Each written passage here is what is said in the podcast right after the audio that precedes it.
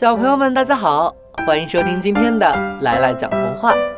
今天来来要讲的童话故事名字叫《屈原和端午》。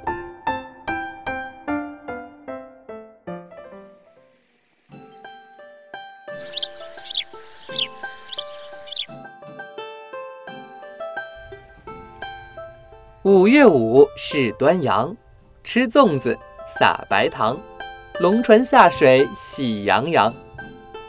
农历五月初五是我国传统节日端午节，每到这一天都要吃粽子、赛龙舟，据说是为了纪念战国时期爱国诗人屈原。屈原是楚国的大臣，为了抵抗秦国的侵略，他多次向楚王献计献策，一心想让楚国强盛起来。可是当时的楚王昏庸无道，听信谗言，不但不采纳屈原的意见和主张。还将他逐出楚国，永世不得录用。昏君奸臣当道，楚国国土丧失，国势日危。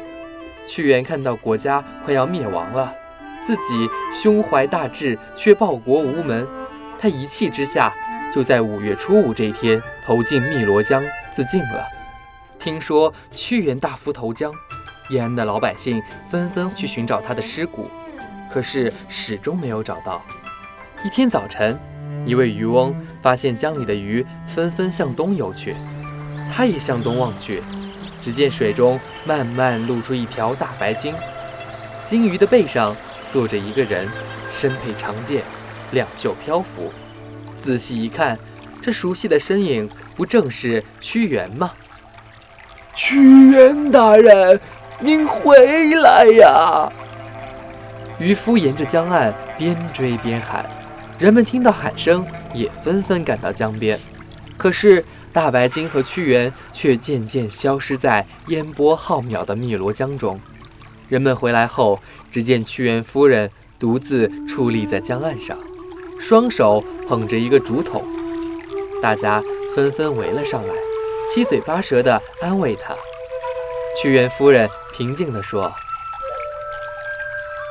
我想，先生活在这世上。”忧愁太深了，这清清的汨罗江水，或许能冲走他的忧愁，就让他去吧。先生最爱吃这糯米蒸饭，我这就给他献上。说着，他把竹筒往江中一抛，竹筒便顺着水流向东飘去了。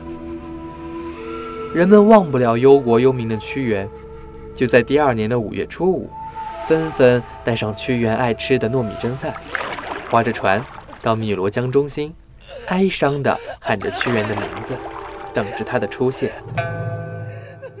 一直等到傍晚都没有看到屈原，人们只好陆续回去了。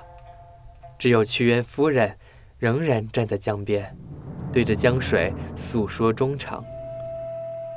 暮色很快笼罩了江面，屈原夫人仿佛看见有条大鲸鱼向自己游来，不禁又惊又喜，纵身跃进了滔滔江水里。这天晚上，人们都做了同样的一个梦：屈原和夫人来看望乡亲们了，并且向大家一一拜谢。多谢各位乡亲。今后，请不要再给我们献食了。为什么？你们所献的食物都被江里的蛟龙抢去吃掉了。那就没有办法对付蛟龙吗？办法倒是有，只是我屈原何德何能，怎么好享用乡亲们的献礼呢？受之有愧呀。屈原说罢就要走人，但是人们都不让他们离去。屈原夫人只好说：“蛟龙最怕尖尖的若竹叶，他们以为那是一柄柄屠龙剑，用箬叶包了糯米做成粽子，蛟龙就不敢来抢了。如果再缠上几道五色的丝线，就更好了，因为五色线就像蛟龙身上的花纹。”蛟龙远远看见五色线缠的东西，便会以为是自己的子孙，就不会来抢了。于是，每年五月初五这一天，楚国的百姓就会包好粽子，划船到江上去祭奠屈原。听说蛟龙不伤同类，他们就把去迎接屈原的船头都改成了龙头的形状，称为龙船。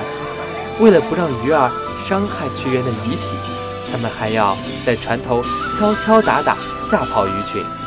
千百年过去了，屈原逝世的那一天，逐渐演变成了中华民族的传统节日——端午节。这一天，人们都会吃粽子、赛龙舟，以纪念屈原。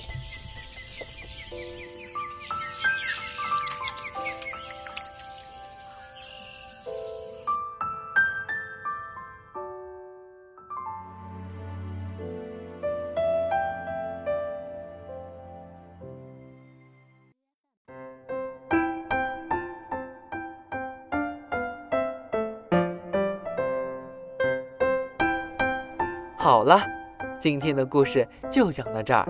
喜欢的小朋友要记住，来来在这儿给你讲童话。